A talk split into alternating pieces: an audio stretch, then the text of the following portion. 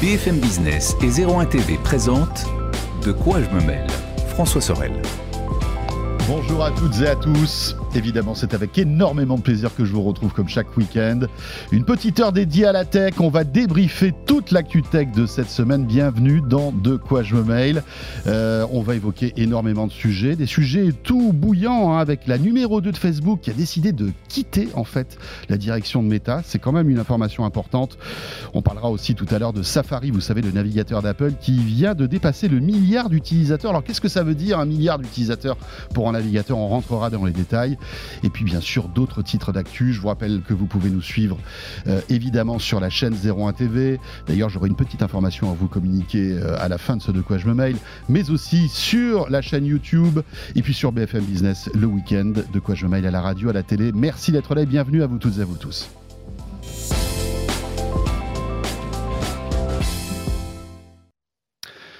Et donc le club de la presse Haïti avec cette semaine, eh bien deux intervenants de choix du premium, mesdames, messieurs, le label rouge.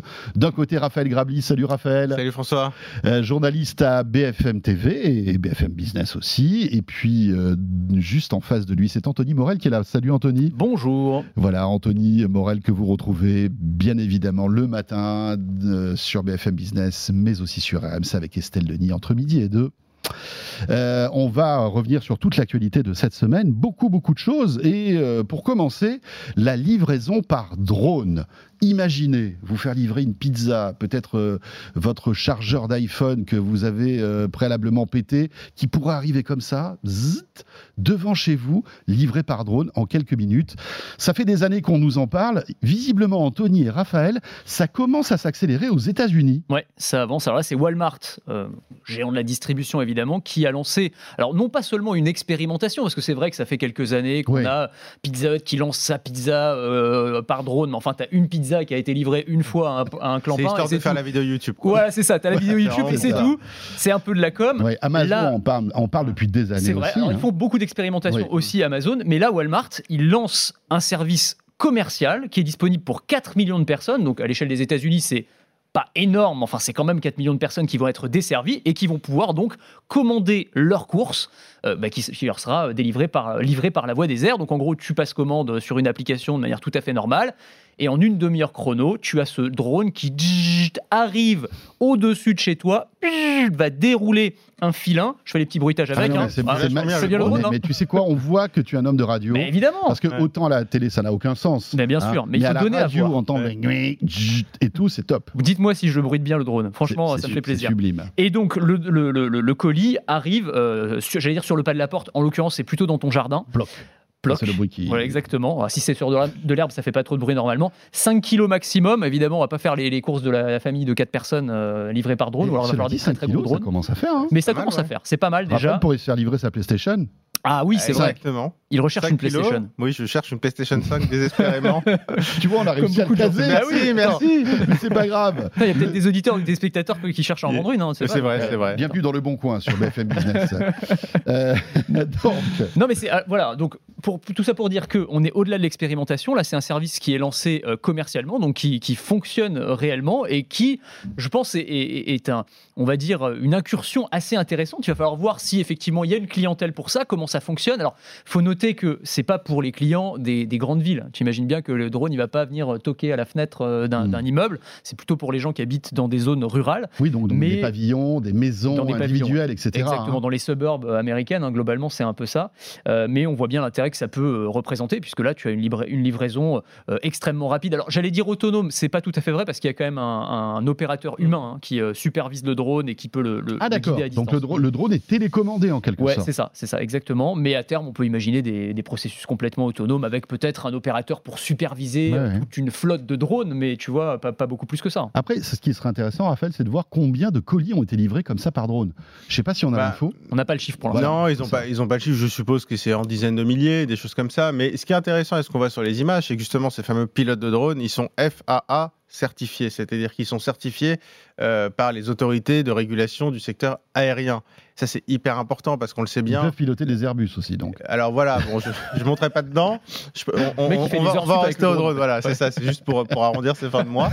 Mais, mais c'est hyper important parce qu'on voit bien que la clé là-dedans, c'est la régulation, Bien sûr. c'est les autorités de régulation, et on voit bien que le fait d'être certifié pour quand même euh, démarrer les livraisons de drones sur 4 millions d'Américains, alors comme tu le disais, c'est à la fois beaucoup et pas beaucoup.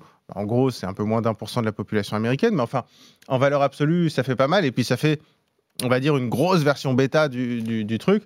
Donc je trouve ça, assez, intéressant. Et après, la question c'est à qui ça s'adresse et pourquoi? Alors évidemment, pas les zones urbaines, plutôt les zones périurbaines.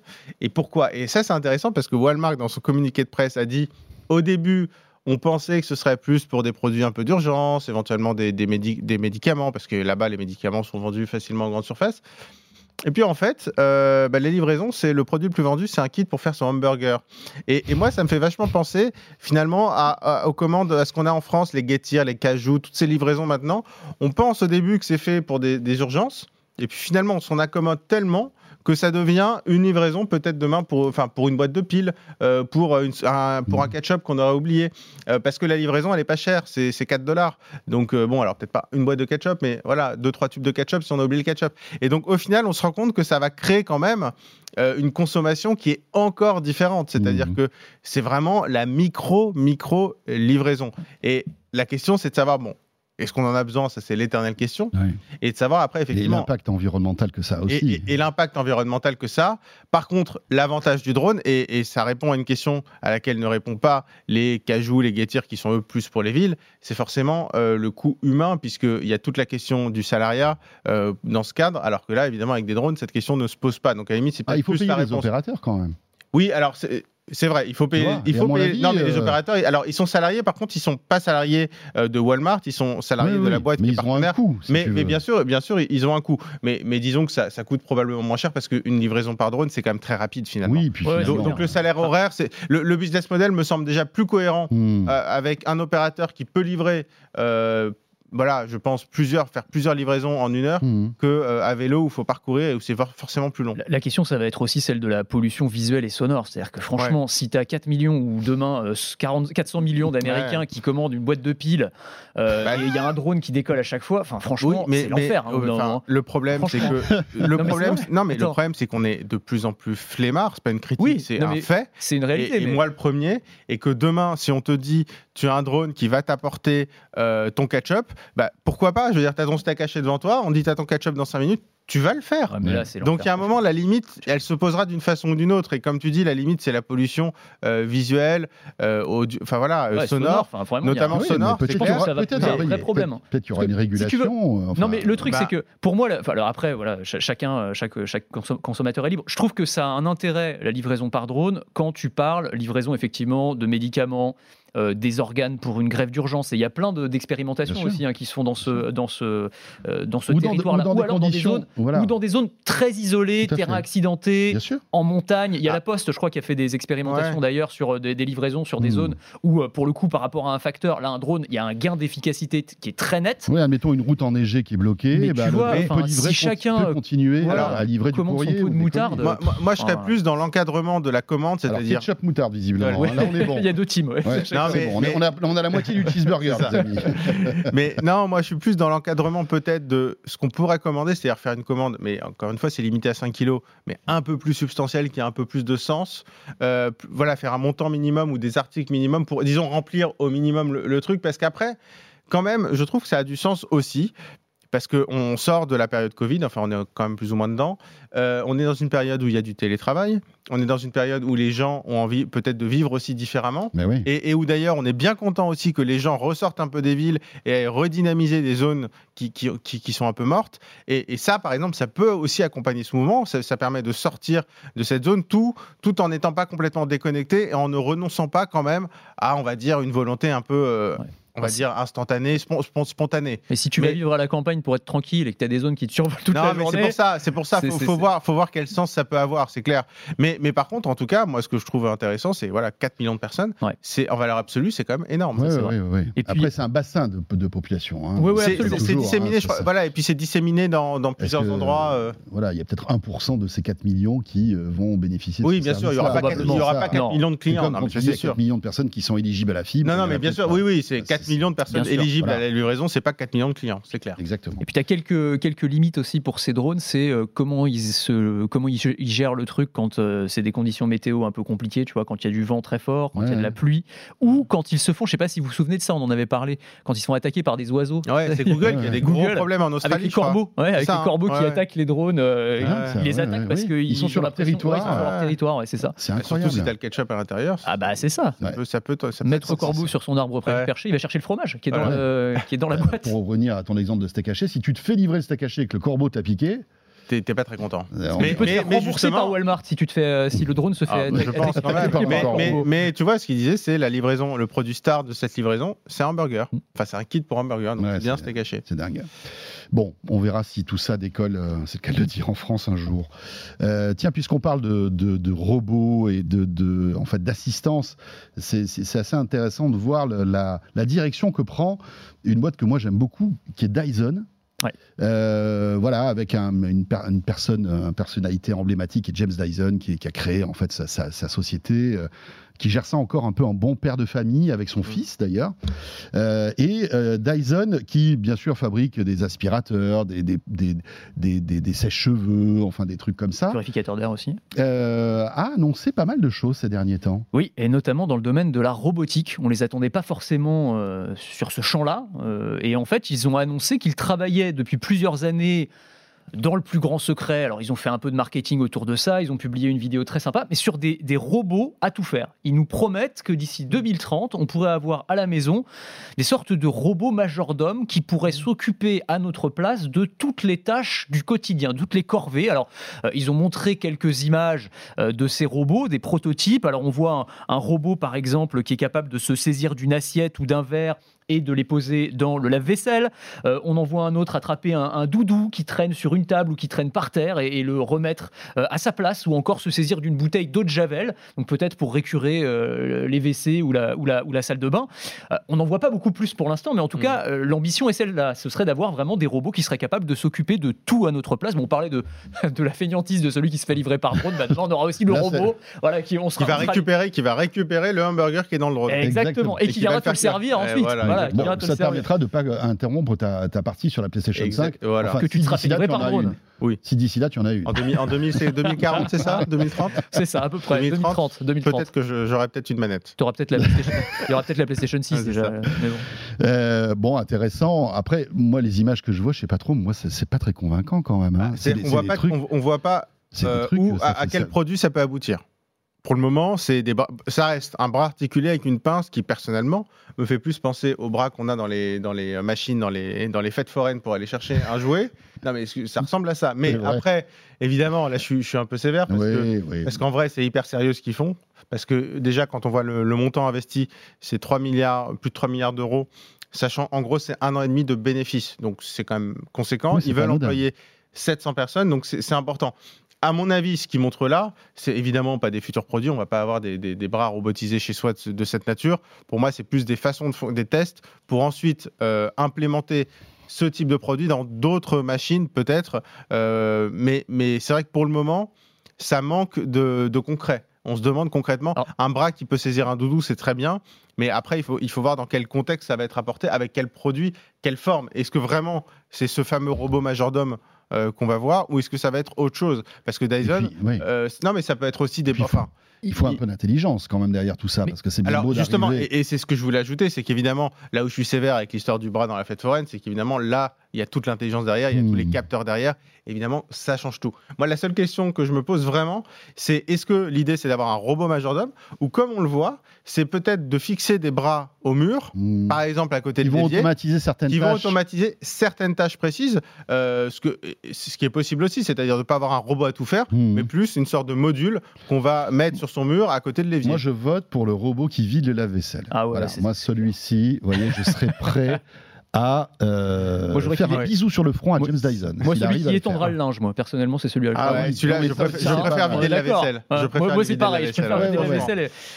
Mais tu sais, alors je, suis- je suis d'accord avec toi. le- le- sur les images, quand même, alors euh, quand on regarde attentivement, euh, il y a un moment dans la vidéo où on voit, mais ils ont flouté en fait, on voit un, un robot qui a l'air de rouler et qui doit être équipé de certaines de ces Ouais. pinces. Ouais. Donc, ce qui laisse entendre Ah, que ce qui est flouté est forcément le plus intéressant. Et clair. évidemment, évidemment. Mais bon, j'imagine que c'est pour des questions de voilà, Oui, de secret industriel. confidentialité. Et, et ce qui laisse aussi à penser cela, c'est que euh, Dyson est loin d'être le seul à travailler sur le Mm. sujet. On a chaque année au CES de Las Vegas des prototypes qui sont montrés. La dernière fois, c'était Samsung, je crois, euh, de robots majordome. Et Oui, on oui, voit bien que, en gros, ce Mm. qu'ils imaginent, alors est-ce que ça arrivera dans les maisons ou pas, j'en sais rien, mais c'est une sorte de R2D2 Mm. qui est capable de, euh, de cartographier une pièce comme le fait un robot aspirateur aujourd'hui, mais qui serait équipé de pinces, de bras Mm. et qui serait capable bah, de, voilà, de récupérer un objet et de faire tout un tas de choses, de, de vous servir. Alors il y avait dans la vidéo de Samsung, c'était, tu sais, il venait te servir un verre de vin alors que tu étais tranquillement installé sur Ouais. le canapé. Voilà, donc ça, je sais pas si ça arrivera. mais alors ça, c'est vrai que les, les Sud-Coréens ou les Japonais, souvent ils aiment bien faire des démos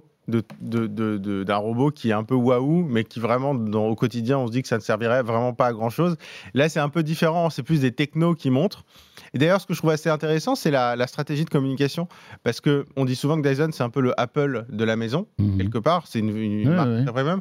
Ça c'est quelque chose qu'Apple ne ferait jamais montrer comme Ouais, ça ouais. le working euh, progress. le, le working progress. Et donc, c'est une stratégie très, très, très différente. Et donc, l'idée, c'est aussi de montrer, euh, on se diversifie, c'est peut-être aussi pour les, pour les actionnaires, pour, le- d'un point de vue financier, c'est on voit vers l'avenir, on se diversifie. Et après, là où quand même, il faut faire attention, c'est que Dyson, ils ont quand même lâché, je crois, 500 millions de- de- d'euros pour la voiture. euh, Qui n'est jamais sorti. Ils ont abandonné Ils le ont projet, abandonné. hein. Donc là, on parle de 3 milliards, c'est c'est six fois plus. Et puis ils avaient Mais- surtout, mais, ils euh, ont investi énormément dans les batteries. Je me souviens à l'époque, je sais pas, on, on en avait parlé Ouais. d'ailleurs il y a quelques, quelques années de cela. Ils avaient investi énormément dans des nouvelles technologies de batterie pour avoir encore plus de puissance disponible dans tous leurs appareils. Et c'est ce qui leur avait donné l'idée de euh, créer une voiture avec euh, une grosse autonomie. Mais en fait, James Dyson s'est Ah, rendu compte moi- que moi- quand on fabrique des aspirateurs, bon, ok, c'est compliqué, mais passer après à l'échelle de l'automobile, c'est une autre histoire. Il a laissé tomber. Moi, la seule crainte, enfin, la seule question que je me pose, c'est vers où va Dyson? C'est-à-dire que d'un côté, on a l'aspiration, c'est leur, leur expertise. D'un côté, il y a maintenant euh, le côté, comment dire, il y a les, les- les produits de, de beauté, en fait. Mmh. La cosmétique, quasiment. Enfin, les, produits de beauté, c'est-à-dire les, les sèches-cheveux, etc. Bon, là, on est encore dans l'aspiration. Après, il y a les produits B2B. Il y a le produit What's the fuck aussi. Il y a les même. produits Ah What the fuck avec le, avec le casque audio, Ouais. avec le purificateur d'air. Je dois le recevoir, Euh, celui-là. Voilà. tester, écoute, euh, franchement, euh, euh, euh, alors tu sais quoi, il faudra que tu viennes. Mais bien sûr, ah oui, bien sûr. Non, mais là, franchement, tu fais toute l'émission Je- avec, Avec, le, casque. le Non mais déjà, tu sais, j'hésite. Je me dis, si je quand je le reçois, est-ce que je le teste dans la rue, quoi, tu vois? Est-ce que tu, est-ce que tu assumes Bah, le look il faut faire, il faut faire. Tu vois? je Bah, ferai une il faut qu'il y ait vidéo une sur les caméra- Il réactions. faut qu'il y ait une caméra avec Moi, je ferai une vidéo sur les réactions des gens. Ouais, bien carrément. sûr. C'est ça qui est marrant. Non, ça qui est marrant. Mais, mais en gros, Va quand même dans pas mal de directions. Et, et c'est vrai que je me pose la question de Ouais, quelle ouais. est la stratégie. Après, Voilà. c'est, plutôt euh, intelligent et courageux de la part d'un, entrepreneur de se dire, ok, je vais essayer de sortir de, de, Ouais, bien de sûr, mon, c'est clair. de mon univers de confort pour essayer d'aller ailleurs. Non, Mais- et puis je crois que bon. moi, au-delà du gadget, le robot d'assistance euh, a vraiment des beaux jours devant Ouais, lui. ouais, On parlait de la clair. faignantise, c'est une chose, mais Mhm. tu as aussi tout Il y a les personnes l'accompagnement des personnes sûr. âgées, des personnes handicapées. Enfin, il y a, il y a un, un énorme marché en réalité Ah hein, pour, ces, clair. pour ces robots euh, d'assistance. Surtout en Europe euh, dans les prochaines années. Exactement. Tiens, puisqu'on parle de robots, mais cette fois-ci qui sont à l'intérieur d'énormes clouds, et en l'occurrence de ceux de Google, euh, Anthony Raffaele, vous vouliez nous parler en fait d'Imagen, qui est une IA euh, qui est euh, hyper bluffante. Franchement, c'est euh, hyper spectaculaire. C'est euh, assez incroyable euh, ce, que, ce que Google a mis en place, alors qui pour l'instant n'est qu'une sorte de prototype. Google a publié des papiers dans les revues scientifiques, mais en gros, Imagen, c'est une intelligence artificielle qui, à partir d'une description de quelques mots, va te générer l'image correspondant à ce que tu as écrit. Donc si j'écris dans ce moteur de recherche euh, François Sorel en kimono à fleurs euh, qui mange euh, des macarons avec un tigre à dents de sabre, et et ben, une PlayStation 5. et une PlayStation PlayStation 5, et ben on va voir une image de François euh, avec un kimono. Enfin voilà, il va reconstituer une image, il va aller chercher une image de François, il va ajouter le kimono, il va te mettre. Et alors, encore une fois, la promesse est belle. Le seul problème, c'est que pour l'instant, on a vu que des images qui ont été générées par Google et des exemples donnés par, ouais. qui ont déjà été générés par Ouais. Google. Mais c'est vrai que sur les exemples qu'il donne, c'est bluffant. On se dit, mais si on arrive à faire ça réellement et à générer des images à partir de mots, le potentiel est quand même assez, Surtout assez pour les journalistes, quand on a besoin de trouver une illustration pour un papier qui est un peu compliqué, c'est top. C'est c'est clair. parfait. Alors, les, Mais- les- les trucs sont assez dingues. Donc, là, tu vois, il a dû taper un cactus avec des lunettes, un raton, un raton laveur en tenue d'astronaute, un chat qui se regarde dans un c'est miroir. un chien qui, Un où chien le, où le reflet, c'est un chat. Ouais, ou le reflet, c'est un chat. non, c'est- c'est c'est hyper impressionnant. Effectivement, ce qui manque, c'est de pouvoir taper soi-même les mots parce que pour le moment, donc il y a une page qui est très bien faite euh, sur le site d'Imagen où on peut cliquer sur des mots pour affiner. Mais donc, du coup, quand même, le stock de photos Oui, est bien, est bien déterminé. Et, et en fait, moi, la question que je me pose, c'est euh, si on vraiment on tape ces mots, euh, sur quel type de biais, parce que forcément, à mon avis, c'est la crainte aussi là-dedans, c'est sur quel type de biais algorithmique on va retomber. Hmm. Qu'on sait très bien, il y a eu des tas de tentatives. On se souvient de Microsoft euh, avec le bot sur Twitter qui était devenu complètement raciste, en, qui s'inspirait des, des autres commentaires Twitter qui étaient devenus, euh, je crois, pro-Hitler en, en trois heures, en gros. Euh, donc, c'est- moi, la question que je me pose, c'est si on tape certaines professions, par exemple, si on tape PDG, par exemple, est-ce qu'il va nous mettre euh, plus un homme qu'une femme Euh, Si on tape euh, hôtesse de l'air, enfin, hôtesse de l'air ou steward ou peu importe, mais, mais est-ce que certains mots vont pas être associés de fait par l'algorithme à, ce, à ce qui existe déjà et donc forcément, bah, C'est pour ça qu'ils l'ont pas rendu public. Ils l'ont dit hein, d'ailleurs. Ils voilà. ont dit euh, il faut des garde-fous supplémentaires Exactement. avant qu'on puisse Parce que- parce là, que là, le risque est c'est trop presque un, un proof of concept, en C'est fait. ça. Voilà, dire, voilà, on est sur cette voie-là. Mais plutôt- en interne, je trouve que ce sera un bon outil pour eux en interne pour voir les biais Mhm. algorithmiques. C'est-à-dire eux-mêmes s'en servir pour débusquer des biais algorithmiques pour ensuite mieux les corriger.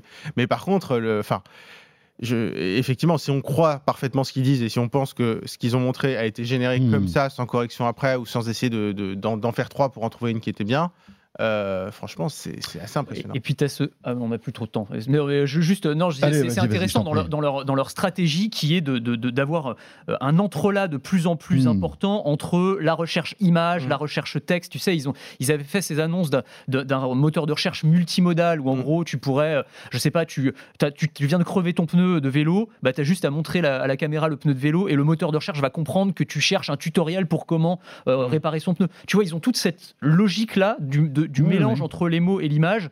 Euh, et euh, là, c'est un bon exemple de ce que ça peut donner euh, si on pousse le concept le, le plus loin possible. Quoi.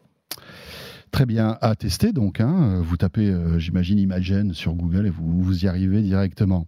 Dans l'actualité aussi, alors ça c'est tombé il y a quelques heures à peine et forcément il fallait qu'on en parle. C'est euh, encore une fois euh, eh bien, une actualité liée à Meta. Sheryl Sandberg, qui était aux côtés de Mark Zuckerberg depuis 14 ans, elle est arrivée en 2008. Euh, et c'est elle qui a construit en quelque sorte, et, et c'est pas elle qui le dit, c'est c'est carrément Mark Zuckerberg, c'est elle qui a construit en fait euh, le méta qu'on connaît hein, et Facebook et qui a trouvé la rentabilité de Facebook, eh bien cette Sheryl Sandberg a décidé de quitter Meta. C'est la, la fin d'une la fin d'une ère là, chez, chez Facebook puisque c'était alors quand on dit bras droit de euh, c'est parfois un terme qui est un peu euh, exagéré mais là pour le coup euh, Oui, c'était réellement le bras droit de Mark Ouais. Zuckerberg. Mark Zuckerberg l'a considéré comme tel et d'ailleurs à son départ elle ne sera pas remplacée c'est-à-dire qu'elle elle, elle occupait un poste tellement important en termes d'influence qu'elle pouvait avoir euh, sur Zuckerberg et sur la direction de l'entreprise que bah, finalement euh, elle, est, elle est irremplaçable d'une certaine manière. Elle était, moi, ça me fait penser un peu à, j'allais dire, le syndrome euh, Eric Schmidt, qui était le patron de Google il y a quelques années, si vous vous souvenez, qui était arrivé chez Google au moment où Google était une start-up grandissante. C'était plus qu'une Mm. start-up, c'était déjà une grande entreprise, mais c'était, on va dire, l'adulte dans la, dans la cour de récré d'une certaine manière. Sheryl Sandberg, elle a un petit peu joué ce rôle-là. Quand elle est arrivée, Facebook était euh, adolescent, on va le dire comme ça avait besoin de grandir, avait besoin de devenir sérieux Oui. sur le plan financier, auprès des investisseurs, auprès du public. Sheryl Sandberg a joué ce rôle-là. Alors, on pourrait dire pas complètement, parce que là, on, on a assez longuement parlé des déboires de Facebook auprès du grand Oui. public, de sa réputation. Donc, tout Oui, est elle, loin elle est responsable parfait, des si réussites, mais aussi des échecs. Exactement, de Meta, hein. exactement. Mais en Bah, tout cas, sont les a- conséquences des réussites en fait. c'est ça. Et en tout cas, elle a aidé Facebook à grandir. Voilà, c'est Ah ce que je veux dire, clairement. Moi, moi, je moi, dis que- le terme de bras droit n'est pas usurpé du tout. Moi, j'irais même pr- presque jusqu'à dire que Zuckerberg était presque le bras droit de Sheryl Sandberg. Si on regarde vraiment euh, l'activité économique de Facebook, c'est elle qui a inventé la pub sur Facebook. Et quelque part, c'est elle qui a inventé la pub telle qu'on la, la connaît aujourd'hui sur les réseaux sociaux. Euh, ce qu'elle a fait, c'est-à-dire qu'elle a transformé effectivement de, de Facebook un réseau social en une entreprise euh, mondiale, une des plus grosses boîtes au monde. Euh, il y a évidemment les rachats, mais ce qu'a fait Sheryl Sandberg, c'est toute la monétisation de Facebook. Donc tout ce que fait Facebook aujourd'hui, c'est grâce à Sheryl Sandberg. Et on voit bien d'ailleurs la stratégie qui est aujourd'hui de laisser. Alors maintenant, c'est Nick Clegg qui, qui a remplacé Sheryl Sandberg dans la communication, qui est l'ancien vice-premier ministre britannique qui maintenant s'occupe des affaires publiques chez Facebook. C'est lui le communicant. Mais en gros, euh, tout ce qui est sérieux, euh, financier et tout ce qui est, on va dire, euh, juridique, régulation, c'était Sheryl Sandberg. C'est-à-dire tout le cash et enfin les, les enjeux Mhm. financiers, ce qui est quand même le nerf de la guerre.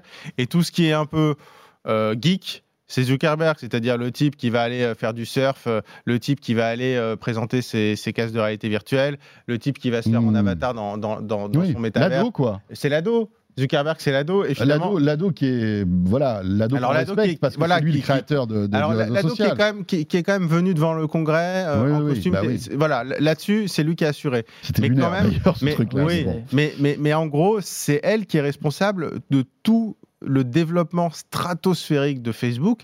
Et donc, c'est vrai que c'est elle, in fine, qui est aussi responsable des déboires de Facebook, parce que les déboires de Facebook, c'est essentiellement des déboires liés à la modération. Or, pourquoi la modération est difficile? Parce qu'il faut créer des outils de Hmm. modération qui s'appliquent à des milliards d'utilisateurs. Et donc, finalement, c'est les déboires viennent des succès de Sheryl Sandberg. Et je pense qu'elle s'en va. Alors, je sais pourquoi elle s'en va, c'est très difficile à dire. Il faut préciser qu'elle n'a pas été virée. hein. Elle n'a pas été virée, non, non, elle part. a priori, euh, En, plus, vu les messages, je pense qu'il n'y a, pas de problème entre Mhm. Sheryl Sandberg et euh, Mark Zuckerberg. Mais, mais c'est clair qu'elle s'en va finalement sur un bilan euh, assez contrasté. Mais elle-même, de toute façon, je pense que c'est euh, enfin, c'est une femme qui est, qui est assez incroyable, qui est, je pense, un, un vrai génie euh, et qui a, enfin, qui a tenu, je pense, Facebook d'une main de fer. Euh, et je- moi, j'aurais tendance à dire que c'est c'est Facebook qui perd son vrai dirigeant Ouais. et c'est les bras droits qui restent. Alors voilà, hein, c'est une personnalité, elle, est- elle est euh, considérée comme l'une des, plus, des femmes les plus puissantes dans le secteur. Euh, euh, elle a figuré deux fois dans le classement des femmes les plus puissantes du monde, en 2011 et 2017. Euh, et elle est milliardaire depuis quelques années, puisqu'elle a revendu ses actions euh, en 2014. Ah, bah, je me posais la question si elle avait tout revendu déjà. c'est- sur. Wikipédia que je suis en 2014, train de... ah, Ah, c'est je crois qu'elle a, mal. elle a C'est pas mal. 1,6 milliard de Ouais, ouais, ouais, dollars. bah, elle, a, elle a bien pris mais je ne savais coup. pas si c'était la valorisation de ses actions, auquel cas il fallait qu'elle attende pour que ça Bon, elle a remonte, dû parce que ça a tellement baissé. Elle, elle a pas du tout vendre, de toute façon, elle a dû en garder un peu. Elle a dû un peu, je pense. encore Là, faut, vaut mieux attendre maintenant. c'est le meilleur moment pour vendre. Petit conseil financier, Cheryl, si tu nous écoutes. hein. Elle- ne vends en pas tout de en- suite. En tout cas, elle veut se lancer dans la, philanthropie. Oui, c'est vrai. Bah, Après, est-ce que ce sera sa seule activité Je ne sais pas. Mais elle, a- elle est Elle va sûrement attachée. être au conseil d'administration de quelques Elle, elle reste, elle, de reste façon, reste façon, Facebook. elle, de elle toute reste au conseil d'administration de Mais Facebook. bon. Messieurs, on va revenir dans un instant, euh, puisqu'on atteint notre première partie de ce eh bien, débrief de l'actu, hein, dans De quoi je me mêle, vous savez, ce club de la presse IT. On revient avec, euh, entre autres, euh, bien ce résultat important, hein, plus d'un milliard d'utilisateurs pour Safari, c'est pas anodin. Et puis, bien sûr, toute l'actu de cette semaine, vous restez là. Si vous êtes sur BFM Business, sur 01 TV, ne touche à rien, tout suit, mais sur YouTube, voilà, deuxième module qui commence dans un instant. À tout de suite.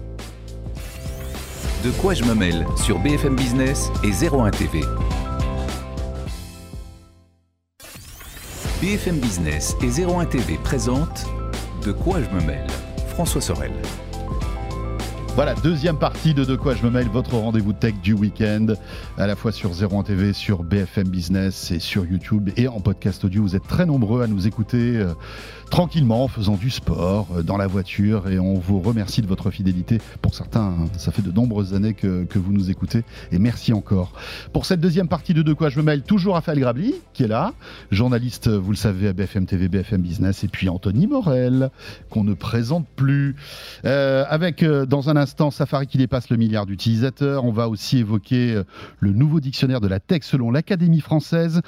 Les euh, dernières euh, réflexions d'Elon Musk qui sont alors, on, un peu what the fuck quand même, mais on va rentrer dans le détail dans, dans quelques instants et puis on évoquera aussi euh, Netflix. Mais avant euh, de rentrer dans l'actu, tiens, un petit aparté pour vous dire que euh, nous sommes à l'aube d'un grand changement euh, dans notre média. Vous connaissez euh, sans doute euh, eh bien, de quoi je me mêle depuis de très nombreuses années. Je faisais le compte il n'y a pas longtemps, de quoi je me mêle existe depuis 20 ans, les amis. Wow. C'est un sacré coup de vieux. hein, On a fêté l'anniversaire ou pas officiellement Euh, Pas tout à fait, mais on y travaille. Ah on, bon on y travaille. On y Facebook travaille. N'existait pas. Facebook n'existait pas, tu te rends compte Mark Zuckerberg n'était pas né à l'époque. Et l'iPod faisait ses débuts. C'est ça. Et, euh, et donc, euh, on, on est à l'aube, je le disais, d'une petite révolution, puisque, en fait, euh, la chaîne 01 TV, que vous suivez peut-être, qui est disponible sur YouTube, euh, sur le site 01net.com, mais aussi euh, sur les box opérateurs, hein, la première chaîne de tech en France qui émet 24 heures sur 24 sur les box, eh bien, euh, la chaîne 01 TV va être rebaptisée, les amis, euh, à l'occasion, en fait, d'une refonte totale de l'actualité tech au sein du groupe Altis Media. Et c'est une information que je vous donne quasi euh, en avant-première. On en avait parlé avec Jérôme dans le, podcast chez Jérôme et François. Mais c'est assez intéressant ce qu'on est en train d'élaborer pour vous. C'est une vraie verticale tech au sein du groupe Altis qui va s'appeler Tech Co. Et on va vous montrer euh, d'ores et déjà eh bien, ce qui va se passer. 01 TV va se transformer en Tech Co. Et Tech Co va être la marque tech du groupe, hein, Raphaël, tu y Mm. participeras. Évidemment aussi forcément euh, Anthony. Et donc dans quelques jours, hein, ce sera l'occasion de, de Vivatech, on va faire ce switch, ce changement. 01 TV va disparaître euh, pour être remplacé par Tech Co. Avec à la fois l'émission que j'ai le plaisir de présenter le soir sur BFM Business entre 20h et 22h euh, à la radio et à la télé. Une verticale web qui est déjà en ligne. Vous allez sur, euh, vous tapez Tech Co euh, sur Google, vous allez retrouver donc cette verticale web avec toute une actualité euh, hébergée sur le site de bfmtv.com. et il y aura beaucoup, beaucoup de nouveautés. Beaucoup de nouveautés. dans les prochaines semaines, les prochains mois. C'est ça. pas trop, mais il y aura beaucoup de nouveautés. Voilà, et je peux vous dire qu'on a beaucoup d'ambition dans cette verticale tech. Et puis donc, la chaîne 01 TV qui se transforme en Tech Co, qui ne va... Alors, évidemment, le nom va changer, hein, vous allez voir, avec un super habillage qui va être top, de nouveaux logos, etc. Les émissions que vous, co- vous connaissez euh, continueront, euh, bien sûr, hein, de quoi je me mail. Euh, il y aura d'autres nouveautés, euh, etc., etc. Mais je voulais vous, vous annoncer ça parce que ça va arriver dans, dans moins de deux semaines. Et, euh, et donc voilà, et puis Anthony et Raphaël, vous serez Ah les oui. acteurs aussi de ce changement. Donc, Plutôt euh, enthousiasmant tout ça. on est très heureux. euh, euh, voilà, et puis bien sûr, on vous écoutera, on essaiera de- d'être encore au plus près de vos attentes en matière d'actualité tech. L'actualité tech qui, qui, qui, enfin, voilà, qui aujourd'hui fait partie de notre quotidien. hein. Elle est dans la société, elle est, elle est, voilà, à tous les étages, dans tous les domaines, dans tous les secteurs.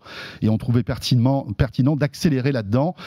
Dernière petite chose, euh, évidemment 01net, qui ne sera plus évoqué au quotidien ici. Euh, Il y a une raison derrière tout ça, c'est que le groupe Altis euh, a décidé de se séparer de 01net.com. Le site 01net.com va poursuivre euh, sa vie euh, avec de nouveaux actionnaires. Euh, et voilà, donc vous pourrez euh, bien évidemment consulter aussi 01net.com. Mais comme 01 TV reste sous le giron d'Altis Media, on a décidé de le rebaptiser, voilà, pour pas qu'il y ait d'ambiguïté. Et ce sera dorénavant Tech Co. Voilà, on est très, très, très enthousiaste et très heureux et on aura du temps évidemment pour vous expliquer tout, tout ça tranquillement. Mais voilà, vous êtes les premiers à, le découvrir ce week-end. L'actualité donc, Safari, on connaît, navigateur, hein, euh, Internet. euh, bon, alors, euh, c'est le navigateur d'Apple, hein, Hmm. qui euh, eh bien, vient de communiquer sur un chiffre. Un milliard. Voilà, Un milliard d'utilisateurs. Pas mal. le navigateur qui coûtait un milliard.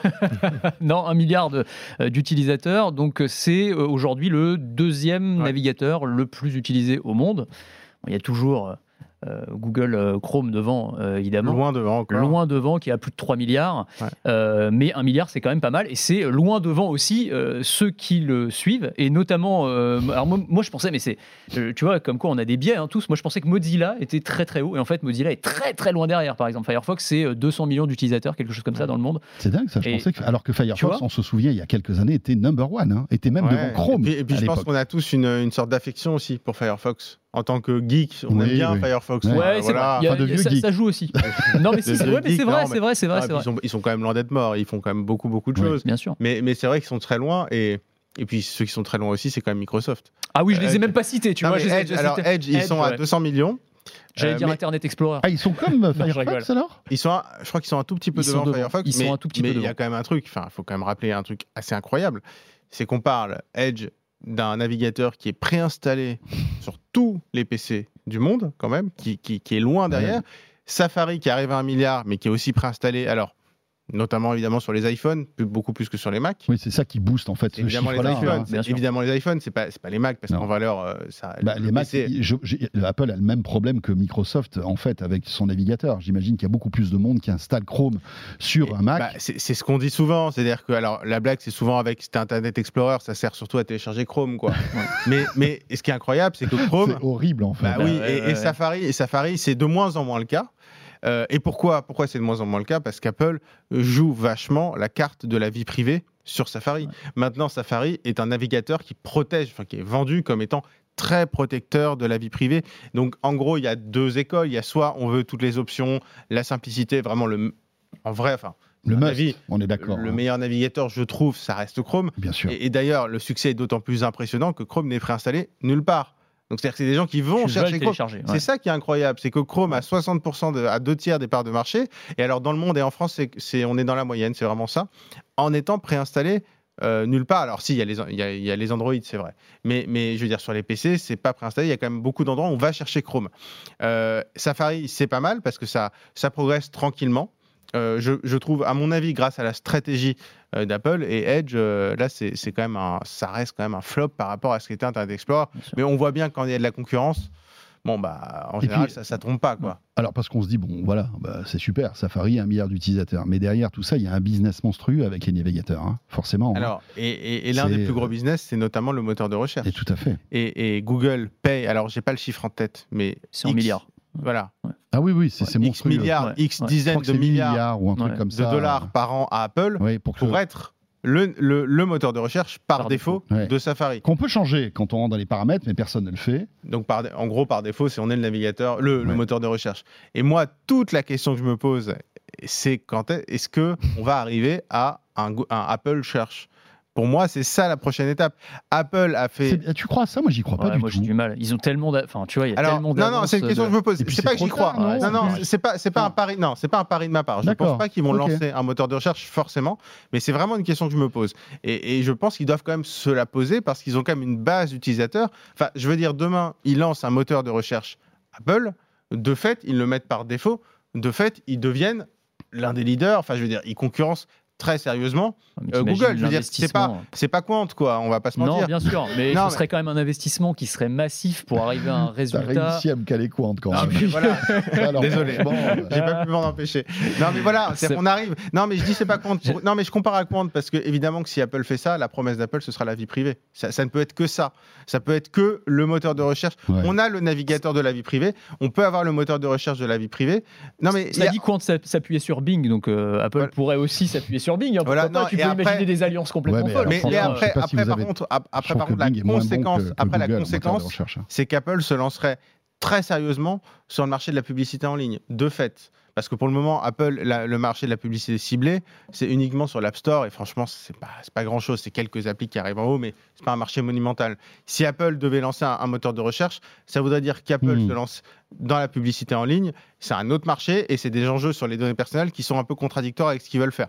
Mais honnêtement, moi, je me pose quand même la question. la question. pas, sachant qu'on on était quand même un peu, euh, comment dire, quand ils ont lancé Apple Maps, enfin Apple Plan en France, euh, le concurrent de Google Maps, on s'est dit, aller concurrencer Google Maps, va y, va- Et au début, ça a été va- compliqué. Va y avoir du boulot. Et, c'est- encore, c'est- ils sont encore derrière, ils sont encore moins bons en vrai. Ouais. Mais Vous utilisez, enfin moi j'ai un iPhone, j'utilise jamais plan. non, quoi. moi non mais plus. Mais, Jamais, mais, jamais. mais il Pourtant, Apple me pousse des trucs. Hein. Oui, mais Non, ça mais c'est un boulot de 10 ans, c'est un boulot de 10 ans pour faire ça. Ouais, mais moteur de recherche, je pense que c'est encore plus compliqué parce que vraiment, tu pars avec un, un niveau de retard par Ah rapport à. Google qui travaille Mais- dessus depuis ouais. 20 ans, dont c'est Mais le cœur de métier. C'est-à-dire s'il y en a- vraiment pour le coup, irrattrapable. il faudrait des moyens qui sont absolument considérables. Ça, Je- ça me je- paraît je- impossible, honnêtement, je, franchement.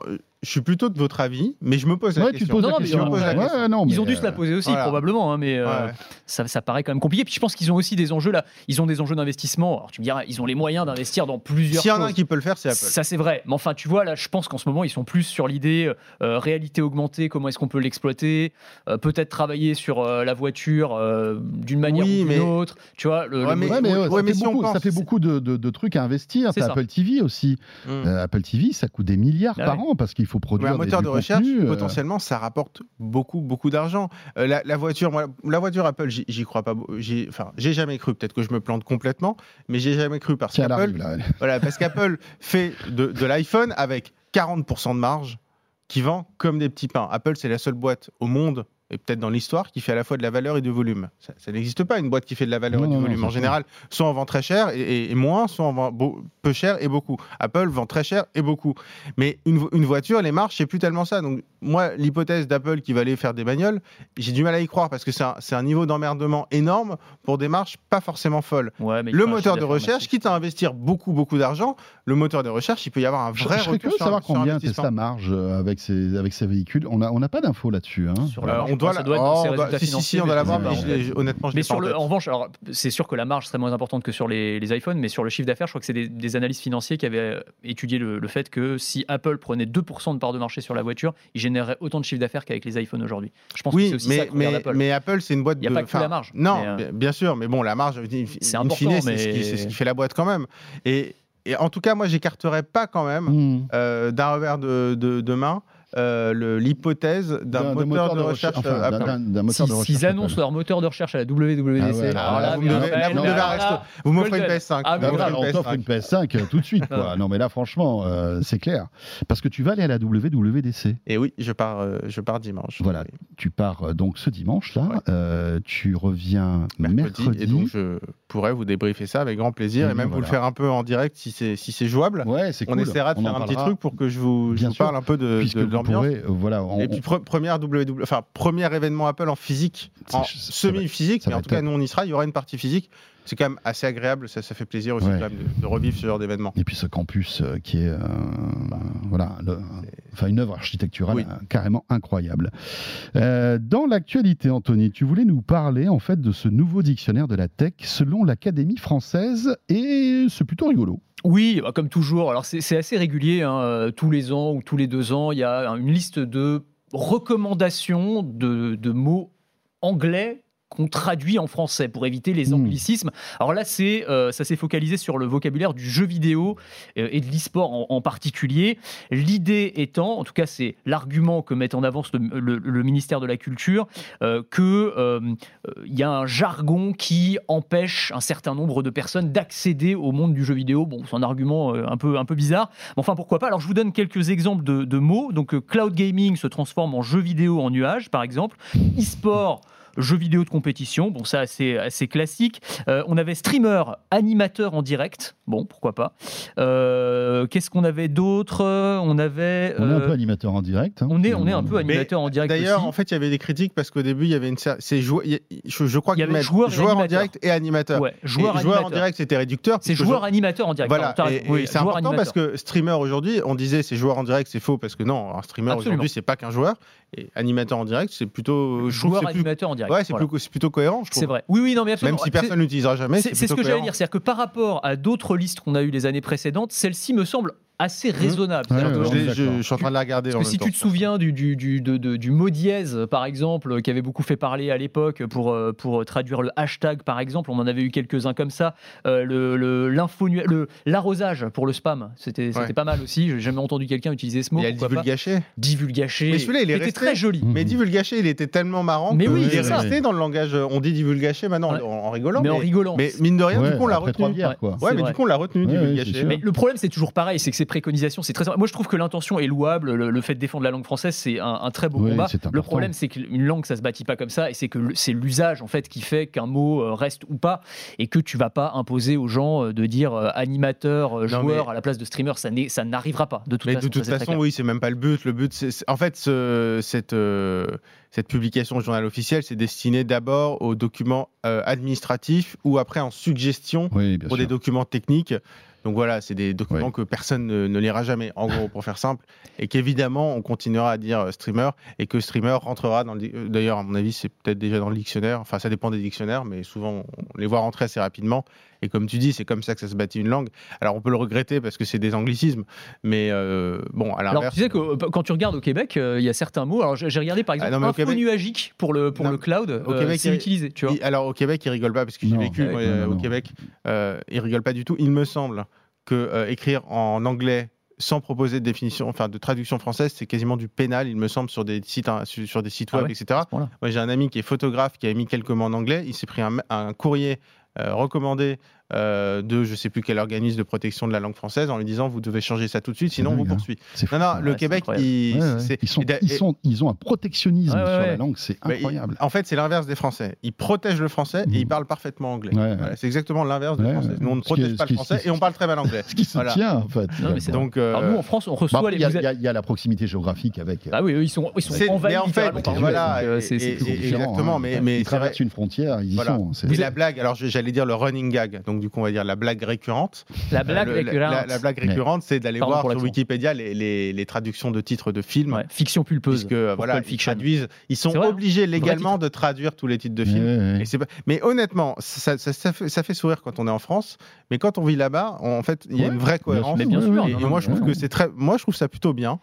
Et Est-ce que, vous, est que vous avez déjà reçu euh, des mails euh, de cet auditeur Oui, Daniel Despoli. Voilà, Ah bah oui. incroyable. Bah alors, je pense que les gens connaissent pas parce que c'est vraiment un truc très Ah. euh, journalistico-journalistique. Ouais. Mais il y a, il y a ce, ce monsieur qui est. euh, Alors, moi, c'est génial, c'est même une forme de consécration pour les Oui. journalistes de recevoir un mail de ce monsieur qui envoie donc un message à chaque fois qu'il entend un anglicisme Mm. à la télé ou qu'il lit dans un article.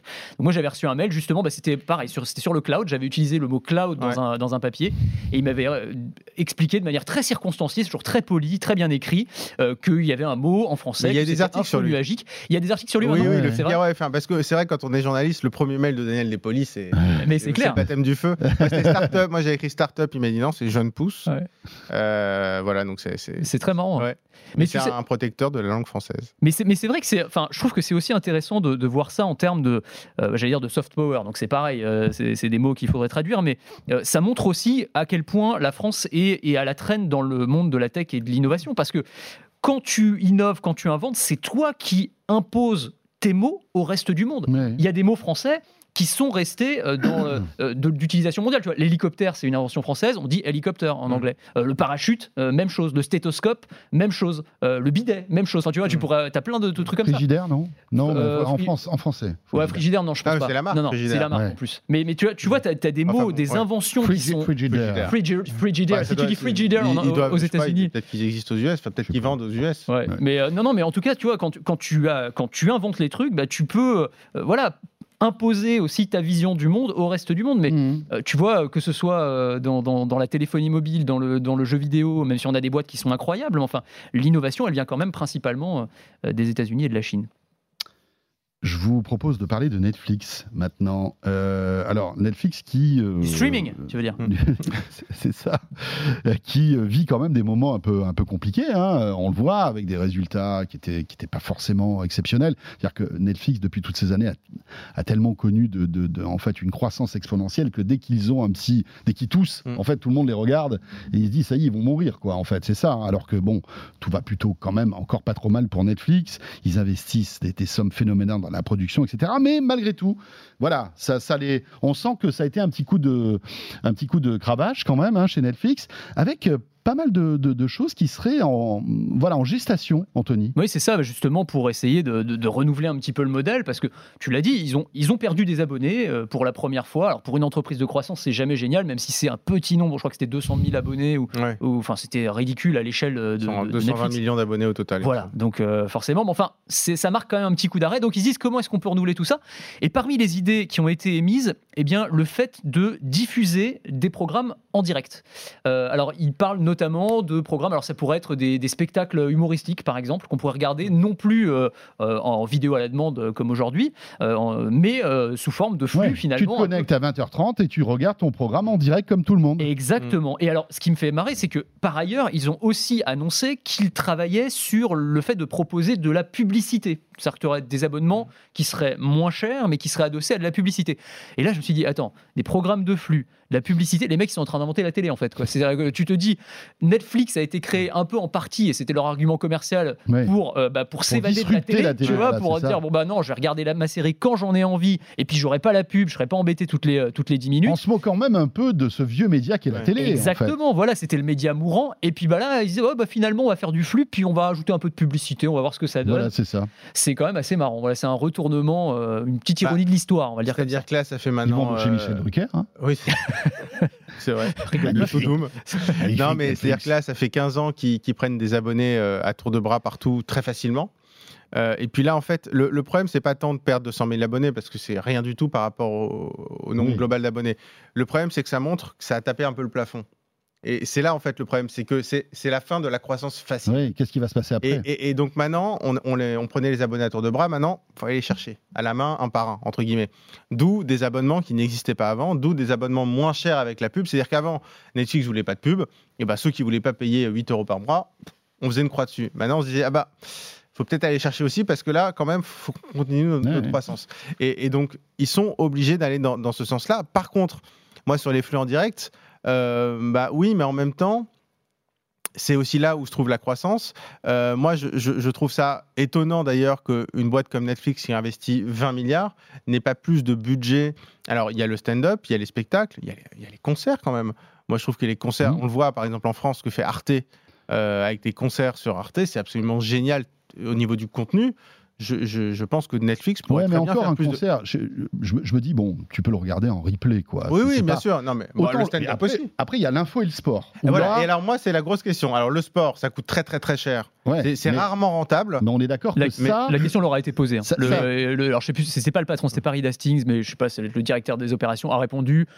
On se l'interdit pas, mais ça semble compliqué. Bah, Bon, le- le il, a sport, fait une, c'est- il a fait une team cookery, quoi. en Ouais, fait, ouais. un peu ça. Mais non, mais, mais, mais le sport, c'est, je veux dire, quand on voit les, enfin, quand on parle du sport, ça dépend des sports, mais quand on parle du sport, on pense quoi? On pense la, je sais pas, la Champions League, enfin le foot, euh, éventuellement Roland Garros, ce que fait Amazon. Mais, mais le Bon, sport, après, vraiment- aux US, c'est le foot américain, c'est le handball. oui, mais, euh, mais, mais le sport euh, en Europe, par Baseball, exemple, le handball aux Bah, États-Unis, euh, ils s'en foutent un peu. Oui, Oui, c'est vrai, pardon, excuse-moi. mais, mais, mais voilà, je veux donc dire le basket en plus. C'est des montants à investir qui sont colossaux. Moi, la question que je me pose, c'est sur l'info. Alors, pas forcément de l'info euh, comme euh, BFM TV, par exemple, mais de l'info un peu plus docu, documentaire, c'est-à-dire, ils en font déjà pas mal, mais là, c'est plus des documentaires sur des faits divers, sur des fictions. Parce que le direct, sur- en fait, ça sert à quoi? Ça sert à informer en temps réel, à di- divertir en temps réel avec du sport et l'interactivité. Ouais. Voilà, c'est les trois trucs que, qui, qui, qui apportent en fait, où le direct apporte quelque chose qui, euh, a, qui a une, une énorme valeur par rapport au replay. On est d'accord? Bien sûr. Bien Donc sûr. voilà, c'est ça. Ça va être intéressant de voir si euh, Netflix, tout comme Amazon d'ailleurs, parce qu'Amazon s'intéresse à ça, et fait plus que s'intéresser, puisqu'on le voit, ils ont investi beaucoup d'argent euh, dans la Ligue 1.